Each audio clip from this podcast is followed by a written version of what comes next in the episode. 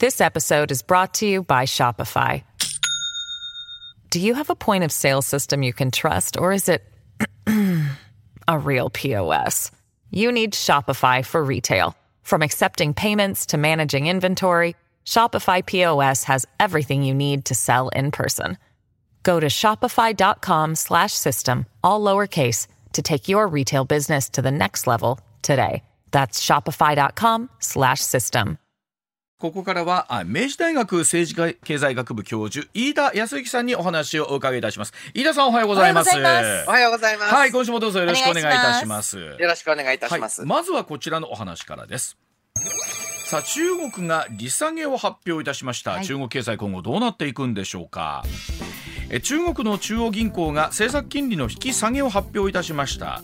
え中国の中央銀行であります中国人民銀行は21日中国の政策金利とされる LPR という金利のうち金融機関が企業などに融資を行う際の目安となる1年ものの金利0.1%引き下げて3.45%としました、えー今年6月にも金利を引き下げたばかりということなんですが、はい。まあ、中国では不動産市場が低迷いたしまして輸出も減少また7月の消費者物価指数が去年の同じ月と比べて2年5か月ぶりにマイナスとなってさあデフレを懸念する声も出ていますがさあ飯田さん、えまずは中国の経済の現状というのを飯田さんどうご覧になってらっしゃいますでしょうか？はい、うん。えーこれはあの中進国、まあ、発展途上国ではないし、先進国でもないといはい。う経済、はい、えーが必ず一度は、えー経験する罠のようなものだと思っていいんですけれども、はい。と言いますと、うん。はい、どんどん経済が成長していく。うん。で、えー先進国になるためには、うん稼いだお金が国内に投資されて、うん。で、えー国内経済が育って収入が上がるので、また国内に投資される。なるほど。っっていう、えー一連のプロセス必要なんですけれども、はいはい。これ、えーなかなかそれによって先進国になる。途中にですね、うん。えー例えば、うん。ま、稼いだお金、たくさん稼いだんだけれども、うんえーほとんどが輸入品とか、海外への投資に使われてしまうとか、はいはい、はい。うんうん。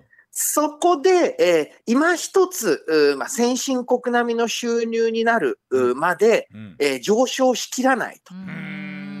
で、えーこれあの、お所得の格差が激しいとうん発生しやすいんですね。あこれ何いや。これ例えば飯田さん例えばね中国経済って規模で言うとですね、うん。例えばアメリカに次いでこう日本を抜いてみたいな話ってあるじゃないですか。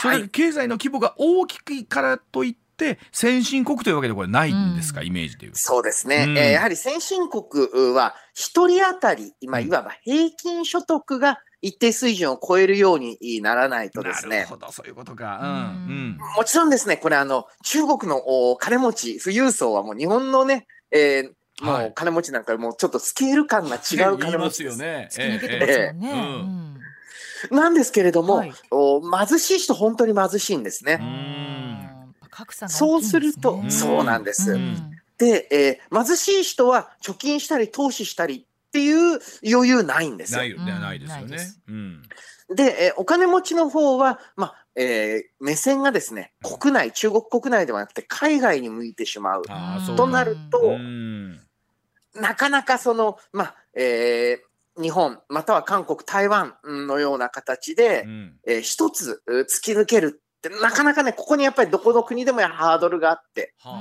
あだからこそ全ての国が先進国になるわけではないんですよね。そうですよね。格差が大きいからからってことですね。国にお金を使うんじゃなくて。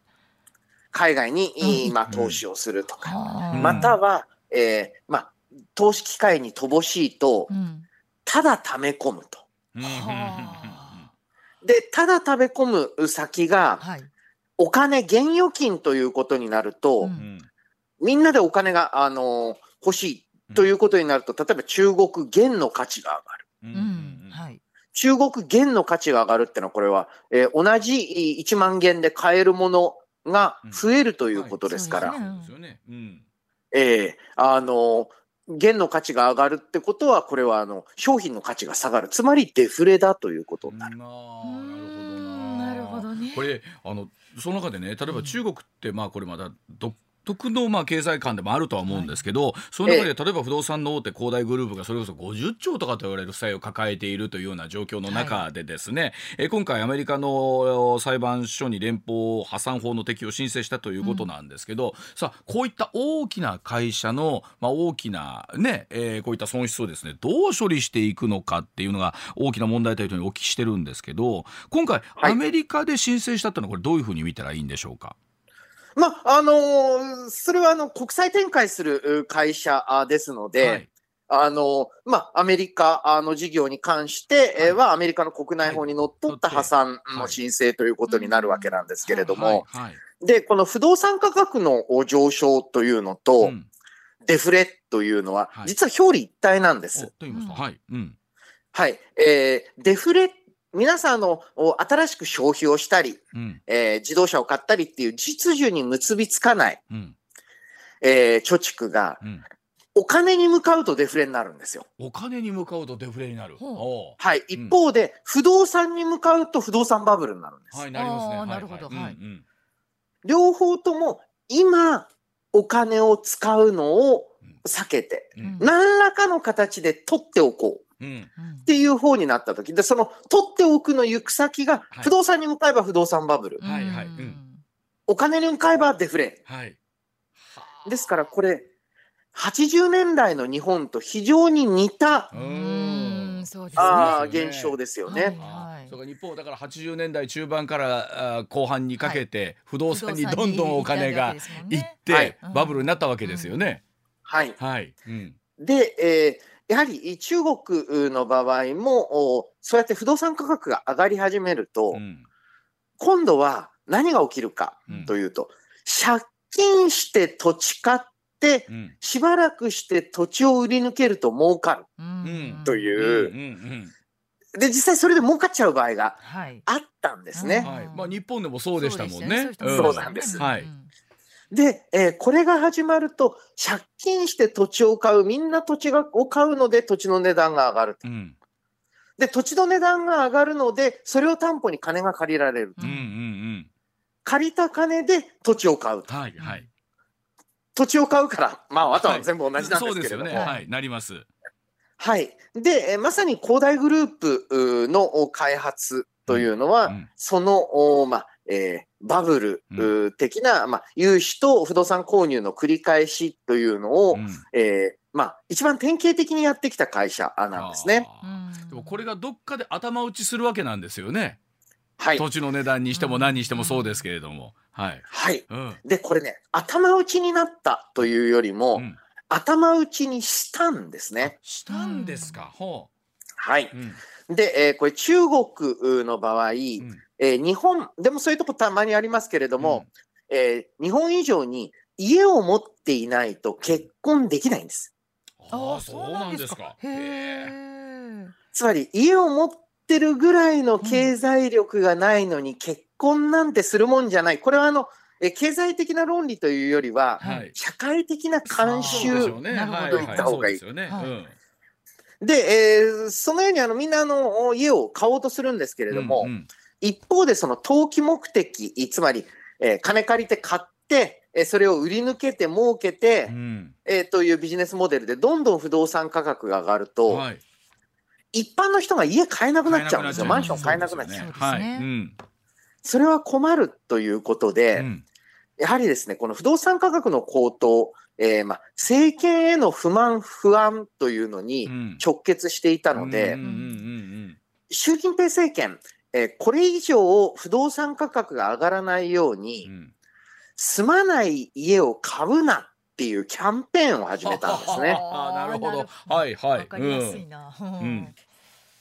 そうすると、うん。よく考えると、その不動産価格を高騰させていたのは、はその投資、住まないために、住まないのに家を買う人たちが不動産あ価格を引き上げてたんで。す。うんうんこれが抜けるので、うんえーまあ、土地というよりも、中国の場合は、マンション価格の崩落が起きるんですね。はい、そうきますね。はい。うん。そうすると、お特に一番派手に、えーまあ、やっていたのが恒大だからということなんですけれども、うんうん金借りて、土地買って、で、えーまあ、マンションを建てうんてうんで、それを売り抜けて、うん。というビジネスモデルが行き詰まる中でも、はい。はい。恒大の場合はこのマンションを建てての、建てての部分をすっ飛ばすモデルなんですよ。た立ててをすっ飛ばす？ほはい。えー例えば、政府から1億円で、はいもうちょっとわかりやすいのでう円で言いますけれども、はい。はいえー1億円でえー土地を買うと。はいで、えーそのお 1, えー1億円の土地を買うため、えー土地を買ってマンションを建てるので、うんうんまあ、2億借りると。はいはいで、えーその建物については、建設会社に手付けだけ払って、ははい。で、えーまあ、あの、お金余りますよね。はいで、土地を担保に、えーまた、あの、お金を借りて。はあはあはあはで、えーまた、あーその、お借りたお金、えーで買った土地あうん。でマンション建設をしますよって言って、えー売り上げを作って。ああなるほど。でうん。まあ、手付けだけ払う状態で、えーまあ、お金を一部余して、うん。次の土地をまた買ってっていうのを。うんうん。まだだからマンション派手にやってた。立ってないわけですよね。そうなんです。はい。はで、その状態で、えーまあ、でも土地の値段がどんどん上がっていく。まあ、うん。土地というか、うん。マンションの、おもし建ったとした場合のマンションの値段がどんどん上がっていくので、えーお金を払ったお客さんですね。うんはいすよ購ね入したお客さんの方も、うん。まあまあ、どんどん上がってるんだから、多少、ま、待っても、むしろ待った方が得だったりする。ななりますなります。うん。だったのが、うん。不動産価格が上がっていない、うん。しかもマンションはできないとなると、うん。おい、どうなってるんだと。そうなりますよね。で、え建設会社の方も、うん。いや、もうこれ以上の工事は、うんもうちょっとちゃんとあの、おそれ手付けじゃなく、うん。うお金を払ってもらわないうん。と、建設進められない。うん。はい。で、買った土地の値段はむしろ下がると。下がってるそう。でとなるとこれあの買った側はどうなるんですか？ね。我々我々というかあの買った側は。な出来上がらない建物がいっぱいになっちゃうんですか？えーまあ、一応、おまあ、もしも、おまあ、一番、まあ、突っぱねる、ううん。と言いますか、うんうん。えーとしたならば、その、住宅ローンですから、うん。はい。住宅ローンは不動産会社との契約ではなくて、はい。銀行とのあ契約そうかです。そうか確かに。うんうん。なので、知りませんというのも不可能ではないと思うんですけれども、うんうんうん。で、実際にそれをやると、広範な、つまり住宅ローンをを組んだ層にう、ん。莫大な被害が出るわけそうでね。ですすよつまり、ねそうですよね。うん。建たないマンションのローンをうん。そうですよ。何千万も抱えるような状態そうです。うんうんですので、その救済をどうするのかというのが大きな問題になってる。いやーこれでもそうやって考えると、えー、すっごいかなりあの大きな問題ですよねおっしゃる通りでねそれは。そうなんです。んで、またですね、えーもっと中国は日本から学んでいるのかと思ったんですけれども、うん住宅の値段が上がって、うん民衆からといいますか、うんあの、えー庶民から文句が出て、うんはい。で、えー不動産への融資や、うん。あーまあ、あの、うん。不動産の取引に規制をすることで、わざわざバブルを崩壊させて、はいはい。うん。なんかどっかのえーこれは日本もそうですね。そう。うん。総量総規制と一緒ですいう。よね。うんうわー。はい。全く同じつてをこう踏んでるみたいな感じがあるんですけど。さあ、まあ、しかもそれでいて規模がまたさらに全然レベルが違う金額になってきてますもんね。そうですね。うん。あの、実際この恒大グループよりも中国国内では名前が通っている、うん。えーカントリーガーデン、はい。えーうんうん。もお経営危機ということで、うーん。で、えーやはり中国に在住の方とかに伺うと、うん。カントリーガーデンの経営危機の方が大きなニュースだと思う。はあそうなんですね。これ本当まあに、、かなり恒大は、うん。えーまあ、以前からうん。やりすぎだと危ないんじゃないかというふうに言われていた。ん。一方で、カントリーガーデンの方は、うん。その、そこまで派手な、うん。あの、融資開発、融資を受けての開発をやってたわけではないと。まあ、どちらかというと、い印象としては手堅い大手、はあ。えーで。でもそこが同じような形になってるわけですね。そうなんです。で、えーやはり多かれ少なかれ、えーその、えー土地の値上がりというのを、うん。まあ、基礎にした、前提にした経営か、うん体制ではあるんで、そうですよね。まあ、むしろ恒大だけだったら、あそこはうん。もう特殊な会社でな、るほど。うん。もうね、あのー悪い会社だからっていうふうに言えたのうが、んええーまあ、業界の、おまうん。あ、ある意味全国的な規模で言うと、うん。最大手、えに近くて、うん。かつ、比較的、まあ、まあ、まともっておかしいですけど、うん普通の経営をしていると思われたところまで経営危機になったということで、これは、えー一社の問題ではなくて、うん。中国の全不動産市場の問題だと。と。ほんと本当にそれ解決する解決がまあどうなっていくのかですけど全くもって目処立たないですもんね。そうですね。あのーうんまさに今、岐路に立ってると思いますね。はい、わかりました。では続いていきましょう。こちらでございます。6時43分になります。さあ、ガソリン代が高くなってきています。補助金終了で年内1リットル200円突破してくるんでしょうか。え資源エネルギー庁え発表いたしました全国平均のレギュラーガソリンの価格13週連続で上がっています。前の週と比べて1.6円高い1リットル181.9円。15年ぶりの高値水準となりました、えー円安に加えまして昨年1月から始まったガソリン補助金今年の6月から徐々に縮小されまして補助金9月で終了するためにさらに上昇する可能性あるんですがさあまず飯田さんこのガソリンの価格っていうのはえどういう原因があるのか、まあ、もちろん円安と大きいと思うんですけれども、うん、あまあもうあのニュースのところで、えーうん。理由はもう全部解説いただいてしまったと思います。あのまあ、円安ももちろんあるんですけれども、うん。やはり補助金が廃止されますので、うん。これまで補助金で、えー抑えられていた、はい。分、うん。えーの価格が上昇するっていうのも、これもうそうなんですよね。そうですよあねれ。ガソリンの価格を引き上げる政策をやってるわけですから、うん、えーそれでガソリン代が下がったら逆にまあ、もうそうですよ話そうですね。おっしゃる通りです。ね。はい。えさあ1リットル200円というの目の前になってるのでじゃあ政府今後どうしていくかなんですけど、うん。どうしていくんでしょうね飯田さんね。これね、非常に不思議でして、はい。はい。このガソリンへの補助金の終了、これ前提になってるのが、うん原油価格、国際的な原油価格の下落だったんですね。うんうんはいうんもうその、えーコロナ後の回復とか、うんウクライナショックとか、うんはい。そういったものによるう価格高騰というのが一服したと。はい、で、原油価格下がり始めたので、もういいだろううんって言ったんですけれども、うん、ここに来て、えー原油価格、う短期的な目線で見ると少し上がり気味なんです。はうんこれ理由がですね、うん。中東を中心にした産油国があ、うん。ガソリン価格が下がりすぎると困ると。はあはあ。うん。いうことで生産調整始めたなんですね。はいはい。まあね。なるほど。うん。で、えー補助金廃止の前提が崩れたわけですから、うん。補助金もうちょっと続けますでよかったと思うんですけど、うん。うん。そうですよね。でもそれはやらないって言ってるんですから、うん。まあね、政府がガソリン価格が上がってもしょうがないって言ってるんだから、それは上がるわけですよね。あ。れそれこそいつも思うんですけどトリガー条項っていうのはどうなったんですか、ねあれね。あのはい。はい、まさに、えーこれが不思議なものでありまして、うん。えー1リッターあーの160円を超えると、はい。ガソリンに特例としてかかっていた、はあー税率、まあ、特例の上乗せ25円という税金を、うんまあ、減免する制度はいというのが、今も生き法生きている法律としてあります。今も生きてるんですね。はい。はいはい、うんそうです。うん。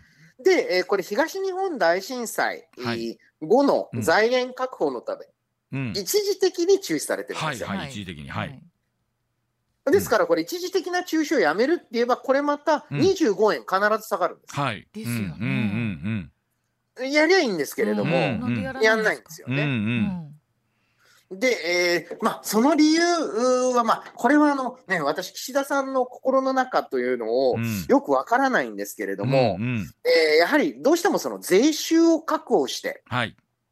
うん。財政赤字を減らすっうんていうこと、うん。これが市場命題になってしまっているので、はい。うん。なかなかその、お現在、えーガソリン代が高騰している、特にですね、このガス代の、ガソリン代の高騰というのは、うんうん。地方経済、えーつまり車社会の経済にとっては致命的なダメねージなんで確かにすね。確かにはい。うん。だからこそ、お急ぎ対策を取らなければあいけないのに、うん。はい。片やあ地方経済に大きなあ、まあ、重荷うん。になる政策を続け、うんその一方で地方創生だって言ってるんで、なんだかよくわかんない。うんですよ。確かにそれで200円という数字が見えてくるとねさすがに世の中もいやもうちょっとなんとかしてくれって、うんまあ、今でもなるなってると思いますけど思ってますと出てくると思うんですけどね。声がね上がってくると思いますけど。そうですね。うんあの、This episode is brought to you by Shopify. Do you have a point of sale system you can trust, or is it a real POS? You need Shopify for retail. From accepting payments to managing inventory, Shopify POS has everything you need to sell in person. Go to shopify.com slash system, all lowercase, to take your retail business to the next level today. That's shopify.com slash system. やはりですね、えーこれはもちろんお世論の声、えーと同時に、うん。自民党の、お自民党、公明党と与党の党内の声として大きくなっていく必要がある。はいそうですね。うん。で、えー一方でもちろん野党もおしっかりとこの問題指摘していく必要があるんですけれども、うん。やはりですね、えーうーん、うんまあ正直、さっさとやれとしか思わないので、なんでやらないのかあについて議論、あの、聞かれても、まあ正直私はわかんない。なるほどね。えーねまあ、あのあまりにもこうなんでしょうトントントントンとまた急に上がってきたんで追いつかないのか、い、や追いつかないって言ってるうちにまだますますもっと上がってきそうですもんね。そうですね今のところ、えー飯田さんから見てもやらない理由がわからないってことなんですよね。うんそうなんです。はいですから、うん補助金を元に戻すか、うんトリガー条項を、はいおまあ、い緊急停止をやめ出るか。うん、ですよね。はいわかりました。うんはい。ではもう一つお話を伺います。さあ福島の第一原発処理水問題24日にも放出かという話です。さあ岸田総理大臣は20日東京電力福島第一原発を訪れまして処理水を薄めて海に放出する計画の準備状況について視察し え21日の夕方処理水の海洋放出に向けて全国協、えー漁業協同連合組合の坂本会長と面会をいたしました、はい。さあその面会を踏まえまして岸田総理漁業漁業者側の理解が一定程度進みつつあるとして早ければ今週24日にも放出を始める方針で最終調整に入ったということなんですけれども、さあまずこの一連ここ1日2日の流れ飯田さんどんなふうにご覧になってらっしゃいますでしょうか？うんはい、えーこれはもう近く放出開始に向けての、まあ、ある意味最終的な儀式の側面が強いと思いますね。はいうん。うんあの実際のところ、このお処理水放出うする、しないという、うん。まあ、あ意思決定、うん。うん、首相行く意味ってそんな大きくないんですよね。ああそうなんですね。うん。はい。うん。何か緊急性があのあの現地を見たら何か、えーとね、分かるわけではないので、うん。はい。目に見えないものですから。うん。うん。うんですから、あの、この岸田総理が、あーまあ、訪問して、えーそして全国漁業、あの、漁業協同組合連合会、はいうん。えー会長と面会して、うん。で、えーまあ、一通りの、おまあ、安全性確認の儀式を済ませたので、うん。えーまあ、現在報道されているように24日ないしはその近辺でうん。放出開始という流れ、えーだと思うんですけれども、うんまあね、ここまで踏んであったら、もう全部決まってるからこそ、うん。首相が行って、うん。で、えーまあ、あの漁協のお連合会長とお会談してうん。という、まあ、段取りになっていますから。ね。まあもちろんその漁業関係者の方も技術的な科学的な安全性と、うん。その気持ちとしての安全性というのは違うんだということをおっしゃってる、まあうんお気持ちその通りだろうなと言いつつ、えーとはいえ結局お互いに結局ここで、えーもう確認をし合うしかしょうがないというところあるんですかねこれはね。うん、まあ、そうですね、うん。あのまず処理水の海洋放出というのは、うん。えどこの国でもやっていること、はいなので、これをことさらに避けてきたあのは、まあ、ある意味、この問題をおしっかりと政治問題にしてしまった、またはされてしまったというところに、うんえー問題があると思います。これも特に、まあ、実行されてなければあいけないうん。わけなんですけれども、うん。で、えーそれに対して漁,、えー漁協等についてもですね、うん。あのうーんもちろんあの手放しで大賛成ですとは絶対に言えないわけなんですが、よね。うんはい、うんあのやはりえーこれまで、えーまあ、福島あーまたは三陸沖にかけての漁場で、えーまあ食らってきた風評被害、そこ大きいですよね。うん。ええうん。それに対する政府の明確な方針というのを引き出したいと。で、科学的な見地でうんぬんというのはもう、これある意味決着がついてしまう話なので、うんなるほど。うんで、そしてあの、漁業関係者ではなくて、それ以上に消費者の方にしっかりとした理解を進めるようなうんはい。なるほど。活動をやってくれないと困るという要望だと思いますねそれを。最後漁協の方からもメッセージが出てということで、はい、はいまあ今回のおおそらく24日前後なるだろうというお話だということでございます。はいではお知らせ挟んでさらにお話を伺ってまいります。上泉雄一のエーナー。MBS ラジオがお送りしています。としやすく、うん。さらに仰向けでも横向きでも快適に寝られるように、真ん中が低く設計されてます。うん。この立体構造で首が安定するのでどんな姿勢でも気持ちよく寝ていただくことができますどの姿勢でもいいっていいです私よね横。しかダメなんですけど、それでも大丈夫ですか？横でも大大丈夫ですよはい。で次は大きさですね、うん大きいですね。頭3つ分もあるというゆったりサイズのうん枕なんです、ゆったりサイズですね。うんそう寝返り打った時にねこう枕が小さくて頭が落ちなるほどてしまうとうんか、窮屈で寝返りが打てないっていう経験おありの方多いと思うんですけど、快眠のためには心地よく眠るためにはしっかり寝返り打つっていうこともやっぱり大切なんでですすね。うんなので横幅たっぷり60センチ、うん理想的とも言われる頭3つ分のゆったりサイズで快眠をサポートしていきます。ねえいいですよね。うんそうなんです。で、3つ目最後がお値段ですね。はいお値段。うん。はい、老舗寝具メーカーの西川クオリティを安く届けたいという思いを形にした商品。お客様からもうん。西川品質がお手頃価格だったので購入しました、それからこのお値段でと思ってしまうぐらいのいい枕でしたよとかね、うん。本当にお声もたくさんいただいている枕です、うん。品質にもお値段にも大喜びいただいているこの西川低反発枕、なんとお値段、うん。税込み、うん3500円、3500円なんです。この3500円はいいですよ。ね、うん。かかりますよね、うん。でお得な2個セットもありましてねあのお値段も2倍だったら税込み7000円になるところこうん。こから1000円引かせていただいて、うん。なんと税込み6000円うん。6000円でお届けします、おいいですね。これ2個で6000は値打ちありますよ。すこれ。うん。二個セットそうなんです。ありがとうございます、でこのお時間200セット今回ご用意できてるんですけれども、うん。おそらくまたねすぐ売り切れると思いますのでね。ご注文どうぞお急ぎください、うんうん。西川低反発枕1個税込み3500円。これでも安いですけれどもお得な2個セット1000円もお得な税込み6000円。1個あたり3000円になります。はい。送料代引き手数料は別ですお申し込みはフリーダイヤルです。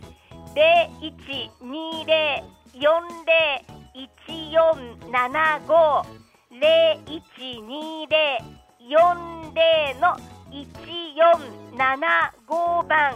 携帯電話からも0120-40の1475番まで用意しなごと覚えてくださいお届け返品についてもお電話でお待ちしてますはい。快適生活ラジオショッピング今日のご担当立花さんでした。ありがとうございました。はい、ありがとうございまし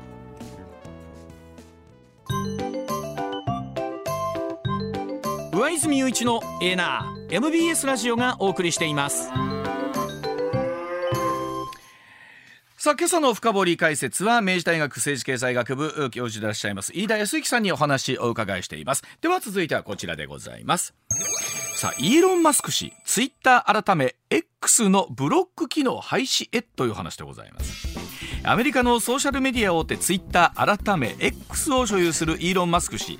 特定のアカウントからの連絡などを制限できるブロック機能を廃止する考えを明らかにしました、えーこのブロック機能というものは誹謗中傷などを投稿するアカウントから利用者を守る役割があるものなんですがさあこれを機能を追って廃止するということなんですけど飯田さんもツイッターやってらっしゃいますがこれどうお感じでいらっしゃいますでしょうか、うん。もう私あのブロックをしない方なので、あのうーんと特に私個人的には不便はないんですけれども、はいはい。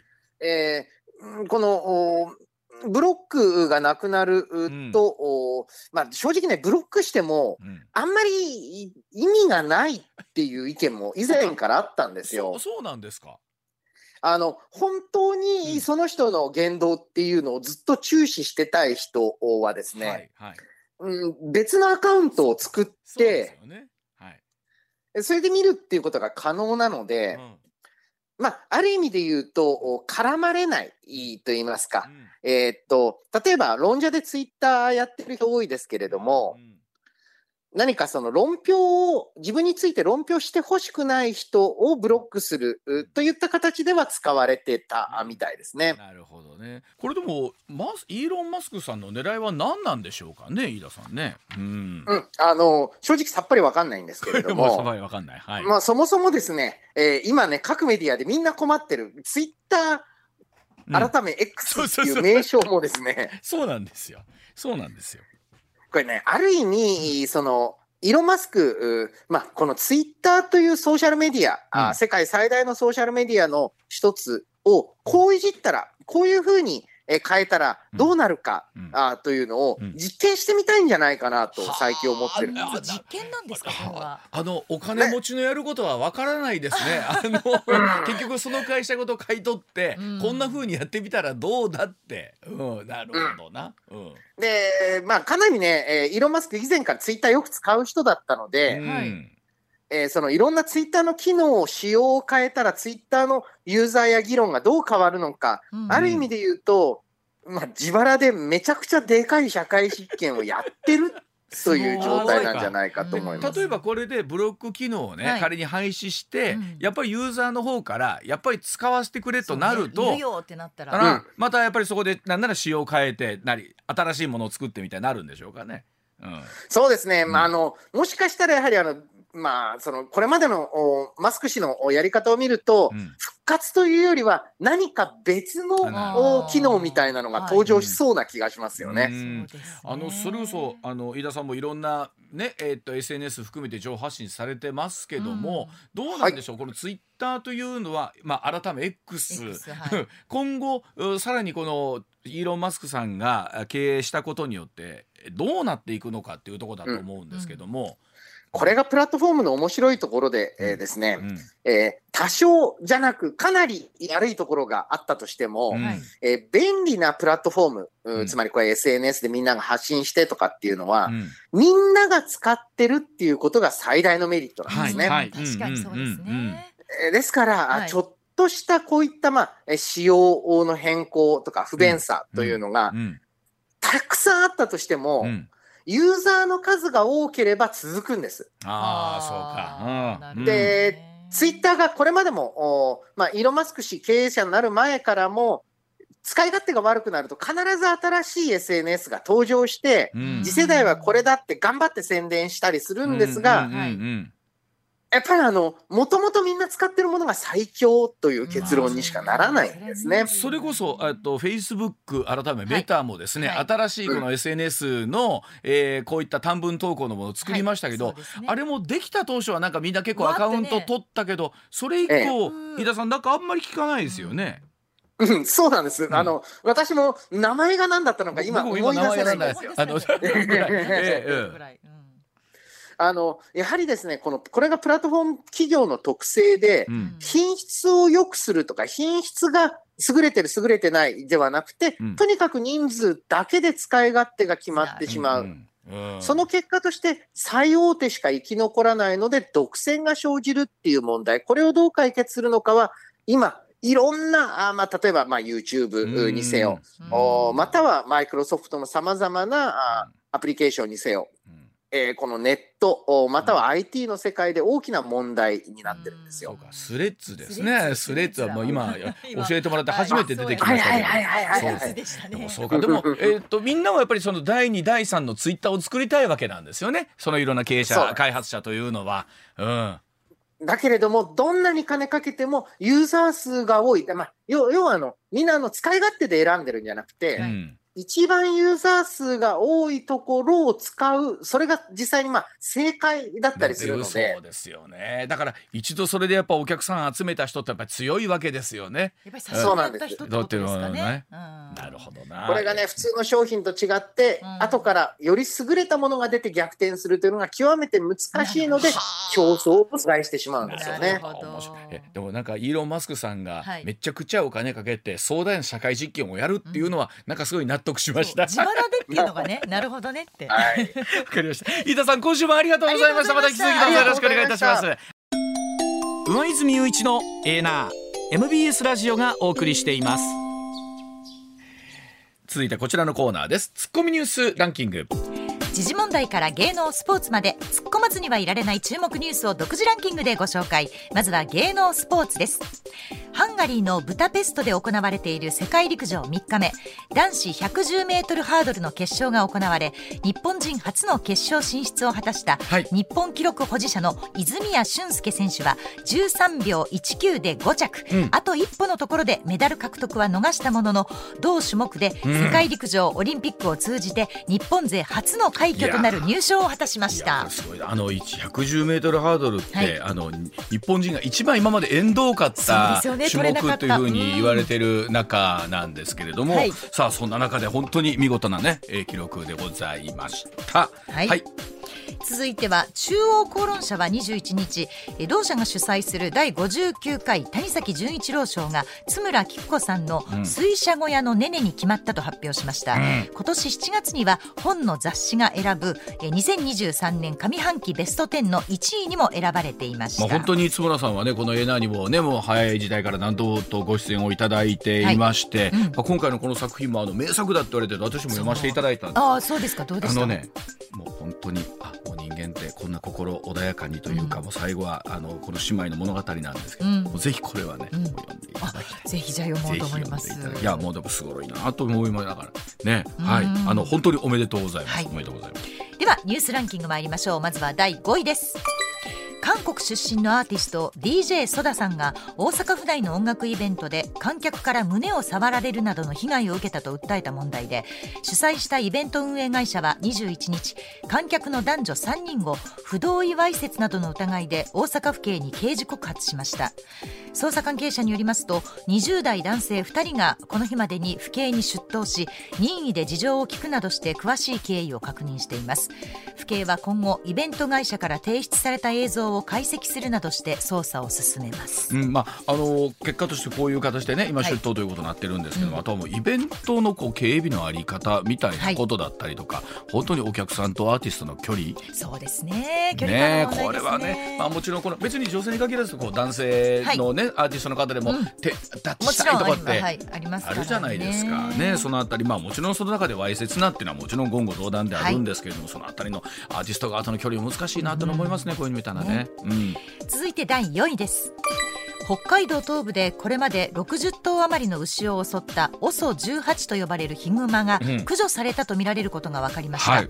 北海道東部では4年前から牛66頭が襲われこのうち32頭が死ぬ被害が出ていて現場に残された体毛の鑑定結果や足跡などからいずれも OSO18 と呼ばれるヒグマによる被害とみられています、北海道の関係者によりますと7月東部の釧路町でヒグマ1頭が駆除され、はい体毛の DNA 鑑定を行った結果 OSO18 と同一の個体とみられることが分かったということです、北海道が鑑定結果などをもとに最終確認を行っていて近く公表することにしています。このエーナーでは2回にわたって北海道は別海という東はい。側で,、えーで生放送させていただいたんですがそうん。の時もずっとこの被害の話をあー。していて地元の方にとってみれば、あの本当にね結構不安な状況が続いていたという中ですから、うん。まあ本当まあ一つねあの駆除されたということで、まあ住民の方は、えー一つ安心なんですけどただヒグマの被害っていうのはうん。結構ね、特に北海道多いんですから。ね。はい。で里まで出てきてますもんね。そうそう。ね、はい。うん。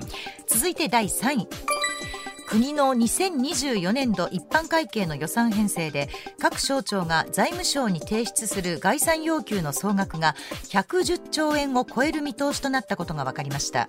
岸岸田政権が掲げる防衛力強化のため防衛省は過去最大の7兆7385億円の計上を求める方向で調整しています、まあ、この防衛もちろんそうなんですが2024年度の一般会計さらにあの過去最大規模になりそうだということですから、うん、さあどんな数字出てくるんでしょうね。はい。うん、続いて第2位。厚生労働省は専門部会が21日製薬大手エーザイとアメリカのバイオジェンが共同開発したアルツハイマー病治療薬レカネマブの薬事承認を了承しました、うん、症状の進行抑制が確認された初めての薬で、はい、認知症治療のあり方を大きく変える可能性があります。厚生労働省は近く正式承認し年内にも実用化される見通しです、ね、この話もまあおそらく実用化されるだろうと、はい、承認されるだろうということだったんですが、うん、あとはあの値段とかね。そうですね、まあ、保険適用されるのではないかと言われてますけどもね、はい、うん、続いて第1位です。東京電力福島第一原発の処理水の海洋放出をめぐり政府は24日にも放出を始める方向で最終調整に入ったことが分かりました9月から福島県沖で底引き網漁が解禁となることを考慮し8月中の放出開始に踏み切ることで関係閣僚を関係閣僚会議を22日朝に開いて正式に決定します。あの木田さんも一旦福島に入って、はい、今度は漁業関係者の方を官邸に招いてというところであるんですけど、うん、まあ、本当にあの地元の方からすると不安を取り除くというのはかなり難しいと思いますが、はい、本当どこまでお互いに理解できるのか大事な話でしょうな。はい、えー、ではお知らせ挟んで飯田さんにお話をお伺いします。